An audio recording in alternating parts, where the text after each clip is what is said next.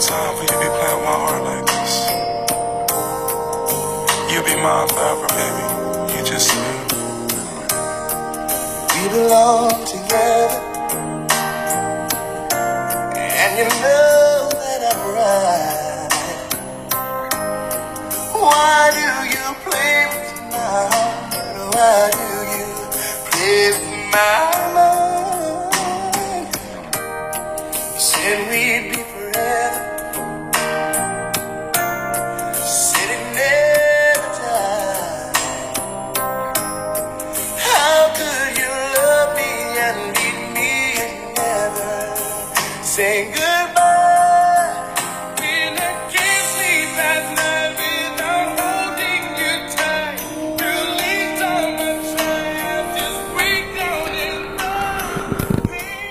今天这期一言既出节目呢，是二零二二年新年的第一期节目。但是啊，咱们这个新年的第一期节目却要聊一个句号，却要聊一个大结局，那就是上个赛季的中超联赛的最后的大结局，今天下午终于落幕了。呃，这也是我们这么多年啊，我们的中超联赛第一次就是实现这样所谓的跨年赛制。呃，当然了，我们这个跨年赛制呢，跟欧洲的这种跨年赛制还是存在很大区别的。我们更像是什么呢？就是说这个，呃，上个赛季啊，二零二一赛季的中超联赛呢，有个小尾巴，哎，有有点像什么呢？我上次打过比方啊，就像我们这个。呃，咱们很多朋友都经历过装修嘛，经历过很多工程，然后他呢就说，本来说那个就说验收的时间是十二月三十一号啊，但是呢，因为这个各种原因，所以这个时间往后推了，就是就是等于是完工的时间推迟了，是吧？所以导致了这个咱们今年中超联赛就变成了一个跨年赛制，而恰恰是在这个新年过后啊，这咱们的第一个工作日。在新年过后的第一个工作日的下午，中超联赛画上了句号。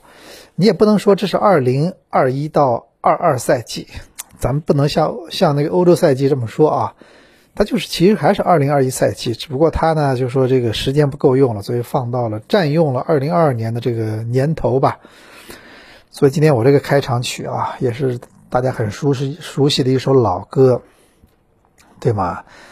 其实有时候老歌啊，你听上去这很多年之后再重新听的话，他们的旋律还是特别好。这首老歌的名字叫《路的尽头》，我们就说今年中超联赛这个路的尽头啊，呃，今天终于画了句号了。其实这之前呢，这个咱们说这个保级组呢，之前已经画了句号了。今天是争冠组，所以我们今天这期节目啊，也可以花点时间呢聊聊这个中超联赛这个争冠组的句号画完之后，我们可以稍微谈一谈。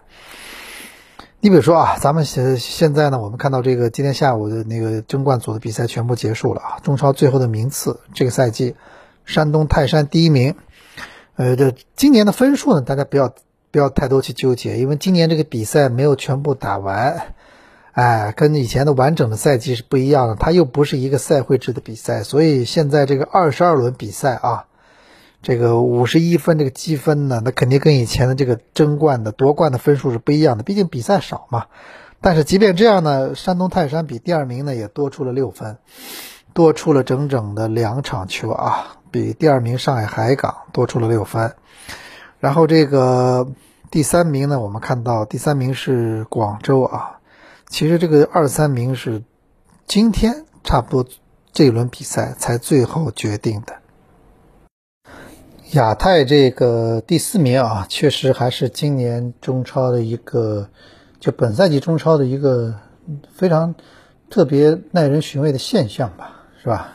除了亚太之外啊，我们说到他这个三十五岁的巴西外援，就如尼奥内格朗这个外援啊，咱们一开始先看到他是前年的亚冠比赛，就是二零二零年的这个赛会制的亚冠。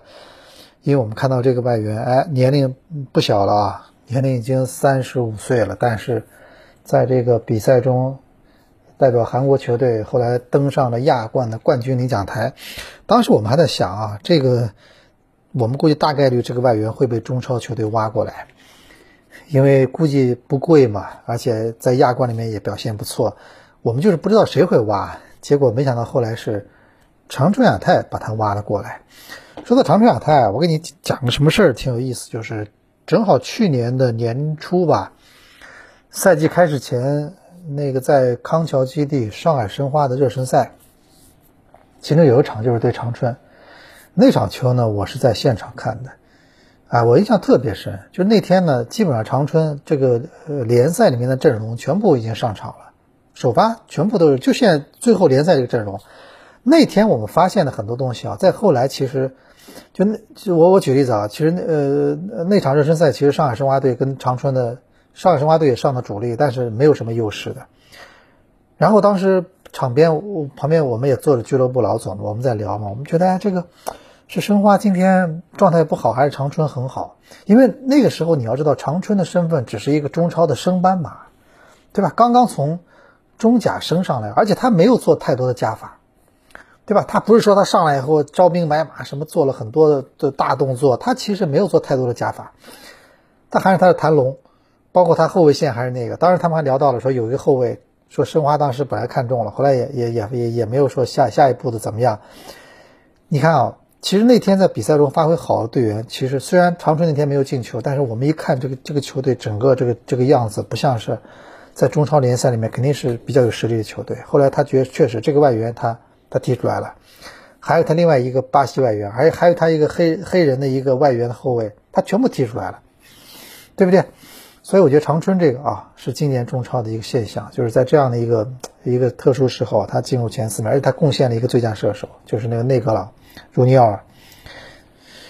另外，咱们说啊，我们要讨论这个这个射手榜。我们一看啊，射手榜那个排第一的是这个巴西外援。另外，而且我印象中射手榜已经挺多年了，没有说三十五岁的球员当射手榜的第一名了，这个不多的啊。三十五岁的一个球员射手榜第一。另外，接下去我们看到有有几个球员进球到了两位数，谁呢？有这个这个中国球员啊，有有埃尔克森，埃尔克森现在是算是中国的规划国脚，然后还有张玉宁和郭天宇。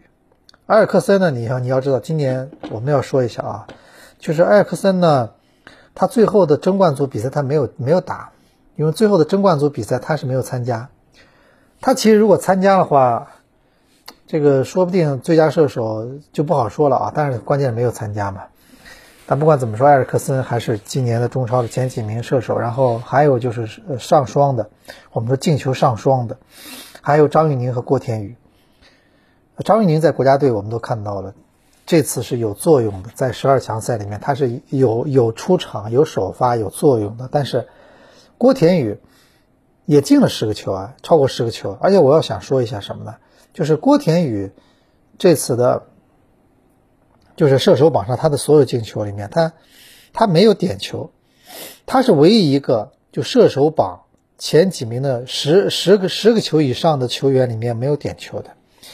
你看那个如尼奥尔，其中包括一个点球，卡尔德克十一个进球里面有四个是点球，埃尔克森有一个点球，费费莱尼十个进球里面有一个点球，张玉宁有两个点球，郭田雨没有一个点球。多拉多就是这河南河南那个进八个球的那个射手是四个点球，你看，所以郭田雨这十个球含金量是很高的。可惜的就是在十二强赛里面，他跟了跟了大概一圈，最后一分钟没有上场。我到现在为止都觉得这是一个我不太理解的事情啊。咱们说完进球榜，说助攻榜，助攻榜排第一的还是海港外援奥斯卡。为什么说还是呢？因为你们可以查一下，奥斯卡到中超之后，不是第一次成为射手榜就助攻榜的第一。他这个作品啊，还是在中超一非常稳定的。上个赛季我我没记错的话，之前的赛季的其实助攻榜排第一的是这个，是那个谁呢？是那个，就是后来加盟了申花的这个，哎，这个光头外援。但是这个赛季这个光头外援呢？整个就是一个很大的滑坡了，整个在申花出场率也不是很高，整个状态作用呢跟上个赛季没法比啊。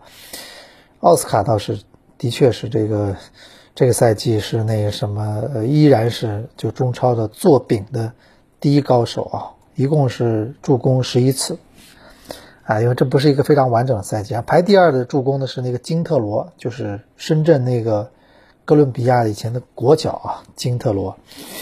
然后助攻榜是这样的，然后另外孙准浩也是助助攻榜上占据了第三，所以我觉得今年这个中超呢，你说这个这最佳球员呢，我估计可能有各种各样的说法啊。你你你那个到底最后会评谁当中佳最最佳球员呢？我们觉得，其实你是你很多就可能性都可以有嘛。奥斯卡作品也做的很多，另外孙准浩冠军球队，而且孙准浩自己。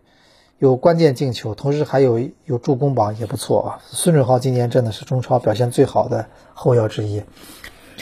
另外，咱们说到门将啊，我们刚才开玩笑说，我说这个门将这个扑救榜呢，很多球队要找门将，你可以研究一下啊。这个排第一的韩佳琪，而且是一名 U23 门将，广州城。他一共这个这个这赛季的扑救是九十五次。扑救什么概念呢？给大家说一下啊，扑救是守门员的，守门员有两个数据，一个是叫零封，对吧？守门员有有个叫零封，就是他整个打过的比赛里面零封的场次有多少，这是守门员的有一个重要数据。你看英超的很多门将，他会告诉你这个赛季你一共零封了几场比赛，就是你零失球嘛，这是第一个。第二个什么？就是我们说的守门员主要的技术指标是扑救，扑救就是他对方对方。射中球门，或者这种情况下你做出的反应，你把这个球扑出去了，这叫扑救。所以，这个我们说韩佳琪啊，一方面广州城队呢也实力不是很强，估计被对方可能狂射门，所以他整个赛季的这个扑救是九十五次。北京国安的侯森是七十次，直接比韩佳琪少了差不这么多啊。然后有个河北的叫鲍亚雄是二六十一次。深圳的张璐五十七次，就这么往下排，我们可以看到这个中超的这个扑救榜也是一个重要数据。另外，接下去一个数据呢，我想聊一下什么呢？就是说，咱们中超的，就是球员的整个赛季的比赛时间。特别我想提到的是这个外援，因为我们知道很多队的外援了，其实在队里面都是非常重要的作用。很多球队其实核心就是外援，一旦外援如果他踢打打停停的话。他打两场休两场的话，其实对这个球队的影响是比较大的。所以那种外援如果能连续作战、能全勤的话，这个其实对球队来说，教练是最希望看到的事儿。上海申花队之前从韩国、从日本引进这个约尼奇的时候，他之前的最大的特性属性就是他的全勤，他基本一个赛季没有缺席比赛。而且我觉得啊。在今在刚刚过去的这个中超赛季，如果你能做到全勤的话，这个难度更高，含金量更高。为什么呢？因为我们都很清楚，刚刚过去的这个中超赛季的密度是很大的，比赛的密度是吧？动辄三天一场球，而且特别在这个夏天高温的时候，三天一场球，很多球队可能球员都觉得叫苦不迭。很难做到连续作战，但是即便这样的情况下，我们看到啊，仍然有这些外援。守门员我觉得是个特殊的位置，全勤的话可能跟场上队员全勤是有区别的。我们仍然看到有好几个外援，真的一个赛季基本上没缺席比赛。一个是长春亚泰的奥克雷，我算了一下啊，你看啊，一千他现在统计的是一千九百八十分钟，我不知道最后一轮比赛算没算啊。我算下一千九百八十分钟什么什么概念？一千九百八十分钟，一千九百八十分钟，如果除以这个二十一的话，哎，就等于九十分钟，你知道吧？就是他在最后一轮比赛，因为最后一轮比赛还没有统计还没有出来嘛，最后一轮比赛的统计还没有出来，因为我这个今天下午刚刚赛季结束，我估计最数据还没有更新。但是我看一下，奥克雷最后场球还是首发的，也就是说，这个外援，你看啊，奥克雷长春亚泰这个外援，他基本赛季没有缺席一分钟比赛，你说牛不牛？一分钟都没有缺席啊！如果正常的话，苏祖也是，但苏祖比他少了差不多一场球，苏祖是一千八百九十八分钟，加上最后一场，估计反正苏祖比他少一点，全勤王就是这个奥克雷。他的是他的整整个赛季的比赛时间啊，跟很跟张路和侯森两个门将是一样的，全勤，是吧？而且你要知道后卫有有呃有个难度在哪里呢？他得没有红黄牌你们明白这意思吗？因为红黄牌是要停赛的，就算你你想踢，但是你要被停赛的。比如说约尼奇这个赛季为什么没有成为全勤王呢？他比较吃亏，就是打北京国安的时候，我记得有场比赛是吧？哪场比赛来着？是不是约尼奇？是不是有个有个什么吃吃过牌是吧？所以他好像也我记得赛季是不是有过停赛？没记错的话，要么就是我记错了啊。那场比赛，反正在这个这前面这个前十名里面没有看到约尼奇。但是他这个赛季在申花也是出场率很高，所以你看啊，三天一场球，人家一样可以踢满，对不对？还有苏祖也是基本上全勤的，另外有一个那个奥斯卡，就是上港的奥斯卡，他也是出场率极高，啊，中间还受过伤，但是不管怎么说，这个赛季你看他是一千八百五十七分钟，如果加上最后一场球，基本上突破了，呃，应该是突破了，我看啊，一千八百五十七分钟应该是突破一千九。基本上也是这也是这这出勤特别高的，还有长春亚泰还另外一个外援埃里克，也是跟奥斯卡差不多的时间，是吧？孙准浩也是出场时间特别长，超过一千八百，他加上最后一场球，他其实超过不止一千八百分钟，所以我跟你说嘛，就就就这个，就是你呢，这个外援啊，咱们说他不能打打停停。他最好能一直踢，一直踢。其实，尤其是中后场球员，一直踢意味着你的阵容是很稳定的。你不用在很多后卫的什么这些位置，你不要用不着每场换来换去的。哪有什么后卫天天换来换去的，是吧？前锋线有时候做点轮换，后卫线稳定压倒一切啊。所以我觉得啊，这个咱们看这个这些数字背后，就可能是今年中超的很多球队交出的一份成绩单。是吧？争冠总是如此。还有昨天、前天、前两天结束的保级组啊，保级组我们也看到了，这个还有保级组还悬念还没有解开。保级组未来几天里面，剩中国足球剩下的未未来十天里面还有两个悬念。第一个是足协杯的冠军，这场比赛在成都，这一场球定胜负啊。我们看一下这个山东和海港谁是冠军，这场比赛非常有看头啊。这两个队是正好是中超的。联赛的第一名和第二名，这个情况其实并不很多啊。以前我们知道足协杯冠军有时候足协杯有时候会有冷门，但是今年足协杯的决赛正好是联赛的前两名，那就是他们等于是加一场加时赛来争一个这个第二个就这另外一个奖杯，所以我觉得今年这个比赛肯定很很好看。前两天海港和泰山踢的联赛第二回合就非常好看，是吧？所以我们也是看周末这个这个比赛有很大的悬念。这第一，第二就是这个我们说的这个附加赛啊，呃，大连大连人和这个这个青岛，青岛其实不出意外的，青岛很早就就躺平了，哎，就已经所有的目标就盯着和这个附加赛了。他今年保级就靠附加赛了，他已经早都算清楚了，因为他的他已经追不上去了嘛，因为你要呃在中超联赛里面，你当时差的分太多，你已经追不上去了，连输的球太多了，所以青岛啊，现在憋着劲就打这个附加赛。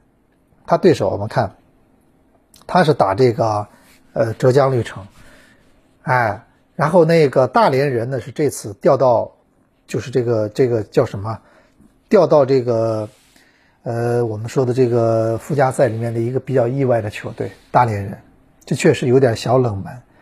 大连人赛季开始前，我们总觉得天津是很危险的，还有一个那个什么队呢是非非常危险，就就是青岛。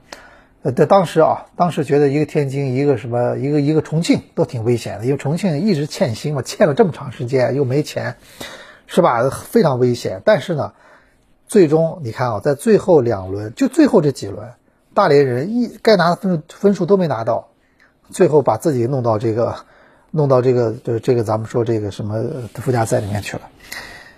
而且我觉得这个啊，就是咱我总觉得今年的附加赛呢，可能会有。会有一个意外出现，就是这个不一定是两个中甲的球队最后都上不来，我不这么认为。我总觉得今年这个附加赛有中超球队要下去，因为我我跟你们以前比过做过一个比喻嘛，我说这个附加赛啊，就是这两个球队，你要知道他们俩是中甲里面的强队啊，他们他们是中甲里面差一点就是升级的球队，但是中超这两个队可是一路一路掉下去的队。就是一个心气儿是往下走的，对不对？就像我们看之前的纪录片，桑德兰队从英超降级之后那个赛季，他当时还满心满还踌躇满志，想怎么样杀回去。结果他再次降级，从英冠直接降到了英甲。为什么呢？因为你你的心气儿其实还是往下走的。你到这个比赛里面，人家很多队都都都很知道怎么打这个英冠了，你其实完全没有准备好，上去还觉得我怎么怎么样，防守各方面都一塌糊涂，所以最终导致了连续第二年再次降级。所以我觉得今年这个升的这个这个叫什么？这个附加赛呢，倒是非常有看头。可能两回合的比赛啊，可能会有一些我们。意想不到的结果，我总觉得两个中超球队未必能全部留在中超。哎，当然了，从他们中国足球呢，这个这个春节之前呢，这个故事还没完，是吧？很多事情都要去揭晓谜底，包括广州队的情况到底怎么办，是不是？包括李霄鹏的教练组，一月十号马上要揭晓了，到底是怎么样一个阵容？是不是真的像咱们很多人看到的是那么庞大的一个前国脚的一个名单啊？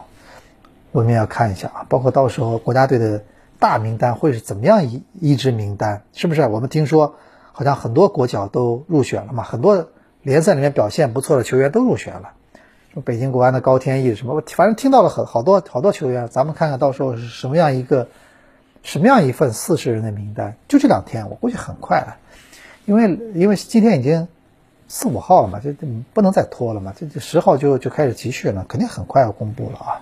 就这两天，教练班子包括什么都会公布的，所以我们也看一下接下去未来二十天里面，国家队这个事情肯定是一个国家队这个事情肯定是一个大家关注的一个呃这么一个就是这么一个热点啊。然后另外还有这两个赛事，附加赛以及足协杯决赛最后的结果，这个咱们都可以咱们都可以拭目以待啊，看看最后会是什么样的一个什么样一个结局啊。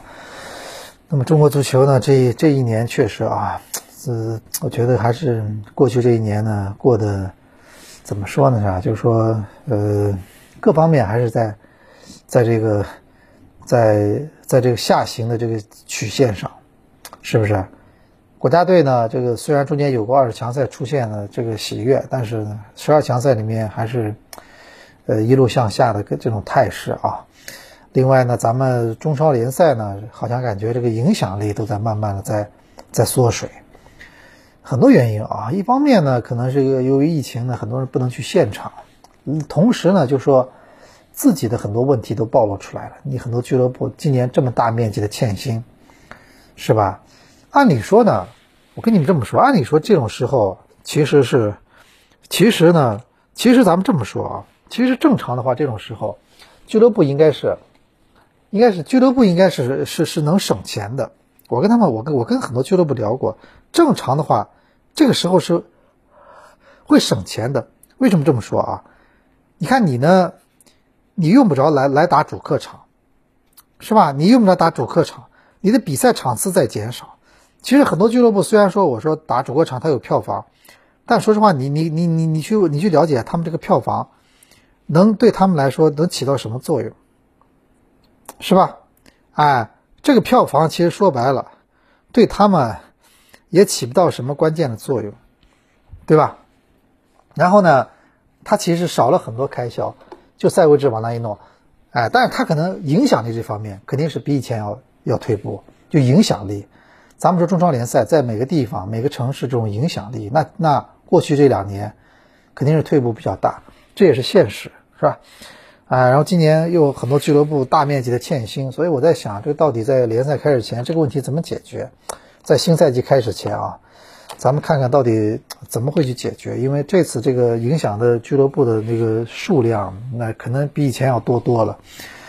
呃，这么这么这么短时间内欠这么多钱，而且这些老板，说实话，我觉得说不定他们也都心里面有一种侥幸心理，能不给可能也就不想给了。啊，所以我们看看到底最后这个问题怎么解决啊？是不是会发生什么变化啊？另外，二零二二年呢，呃，现在已经进入到二零二二年了啊，这个再有三个多星期呢，不到四个星期吧，差不多我们就要春节了，就到今年的春节了啊。呃，这是今年长假呢，我觉得现在这个疫情的防控的形势呢，我们应该也很难，就是像以前那样到处去旅游，好像都不太方便啊。对大家来说，春节就是一个休息一下的机会啊。可能很多朋友也也有个年终奖可以期待。不过呢，这两年我觉得很多公司企业呢，也许也过得不太容易啊。所以呢，大家这个这个年终奖呢，有就有，没有呢也也有有就有，多就多，是吧？啊。所以呢，这个也是也都是也也都要要去面面对这个现实。毕竟现在这个情况呢，也也是咱们这么多年也是没有过的这么个阶段啊，是吧？啊，所以我觉得接下去二零二二年呢，当然我们还是有很多期待的。你比如说二零二二年这个马上倒计时的这个冬奥会，在咱们国家举行的冬奥会，我还是比较期待的，因为上届零八年奥运会呢，中国确实办得非常成功。无论是开幕式啊，那种震撼是吧？跟后面的开幕式对比，那我们北京奥运会的开幕式真的是非常经典，很多演出，不光是人人的就是人多，就是这种声势很浩大，是这种节目的震撼程度。你很多年之后，你现在看都觉得它真的是一个很很一个高度。哎，然后呢，就说这次啊，咱们奥运会呢，我估计北京这个我们也会看到一些。而且咱们中国还是有一些有些金争金的金牌的实力的，是吧？冬奥会我觉得有它自己特殊的魅力。我还是那句话啊，就是说，可能我们南方的很多朋友了，就是他可能从小呢，所以我经常想一个问题啊，就是说，其实我们那个体育啊，真的跟我们那个城市开发，我们一开始还是没有没有把这个事情在一开始就当当做一个很铁铁定的配套。你知道吧？就是到后来，很多城市呢都是寸土寸金，所以体育场呢其实是，其实它商业配套、学校配套，基本它都能配套，但是体育设施的配套啊，没有上升到一定高度，真的是这样。你看我们以前能踢球，我们以前中学时候，我中学时候踢球，那的原因就在于我家楼下就是一个水泥场地，就可以踢球，就楼下两分钟，我在楼上一看，小伙伴都都到了，我直接下楼去。加入，我们开始，那个那个就是分抽签分组，然后开始踢，是吧？那个把旁边摆两个门，哪有什么那么多正式球门？很多人都是水泥地土场子开始踢球的，对不对？就大不了你再往远点有个操场，那那就是踢得更加舒服了。我们那会儿全是这样开始踢球的。然后我在上大学的时候啊，我们宿舍楼下到池塘中间的那个草坪，虽然那个草坪呢，它。不是那种什么是足球场的草坪，但是它也能踢球。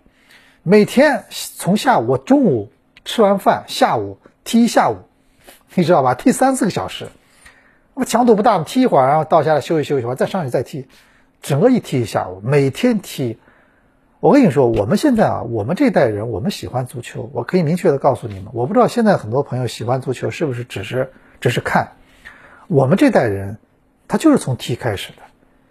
我就是从中学时候，小学小学时候我不小学时候我老因为我老爷子这个他自己他自己呢爱好是打排球，他是理工科的那个当年的大学生，然后他自己是喜欢打排球，所以他一直想拉我打排球，他觉得排球是隔着球网很文明啊，他曾经带过带过带我去看他们教工的比赛啊，我在旁边觉得真的是也是那个我非常觉得我老爸在那上打排球的时候英姿飒爽。绝对是主力，经验丰富，是吧？然后呢，但是我始终没有，我始终没有入伙。我以前滑过冰，然后打过乒乓球，我打，其实我以前乒乓球打的可以的。这个咱们有一说一，我我以前呢上学的时候，我就一直喜欢体育的。我打过乒乓球，然后呃打过桌球也打过。乒乓球我我跟你说，我们这样啊，我我就举例子啊，我们是我们上了大学之后呢，我们乒乓球课呢有时候是这样上的，就是这么两这么一球台。十张球台这么横着摆着，我不知道你们参加过这样的就是乒乓球课没有？就是谁赢了，他就往前挪一位，就是输了人往后挪，对吧？就是赢了就啪，你就你就往前挪一位，然后再跟那个人踢，再跟那个人打。那个人如果如果你再赢了，再往前。我记得我在学校打乒乓球，每次都是到最后啊，下课的时候都是我跟另外一个人，我们在最后一桌。因为我们两个到最后总是在最后一桌能相遇。我喜欢打乒乓球，而且你知道吧？我那会儿最早开始打乒乓球的时候也没有什么条件。你问，你可以问一下那会儿中国人很多东西哪有那么多条件？我们就是什么台阶，有水泥的那个台子，水泥的台子，还有那种台阶，那个那个大门出来有个台阶，正好那个台阶那个面那个面的形状就是一个是乒乓球台的大小，中间拿砖头一垒，就这样开始打的。踢球也是一样，但你要离你很近，有那个氛围，是吧？我就跟你说，现在喜欢体育，你说我这人现在我我不知道，现在我我看这次奥运会特别乒乓球很火的时候，他们有些粉圈啊，我在想什么呢？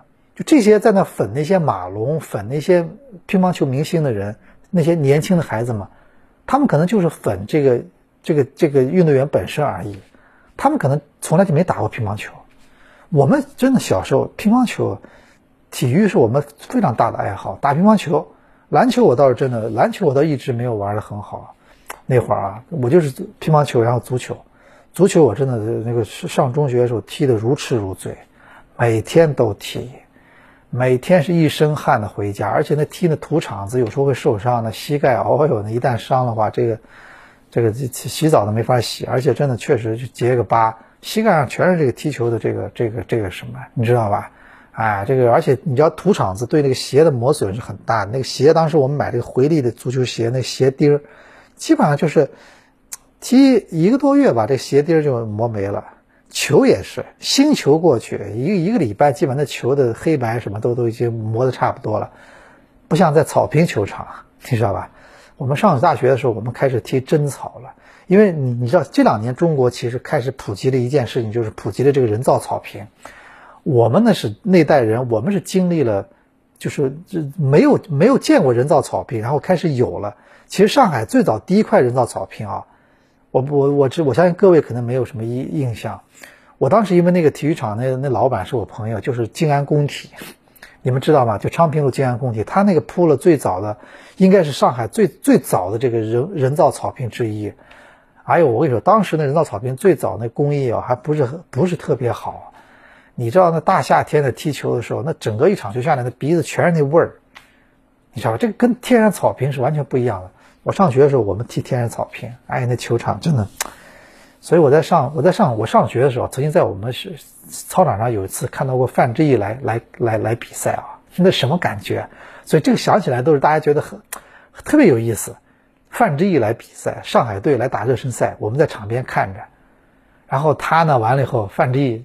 刚从国奥队回来，你知道吧？然后去给就完了，球迷找他签名，我好像上去找他也签名了，你知道吧？我当时就第一，我当时第一印象就是我后来后来是我的老范熟了后，我跟他聊嘛，我说当年找你签名，老范真的很认真的一个人。当年他给给我们给那学生签名，歘一下这笔笔写的太认真，把那纸都写破了。而且你知道吧？我跟你说，范志毅这签名是特别有意思什么呢？就范志毅的签名，跟他平时写的字是一模一样。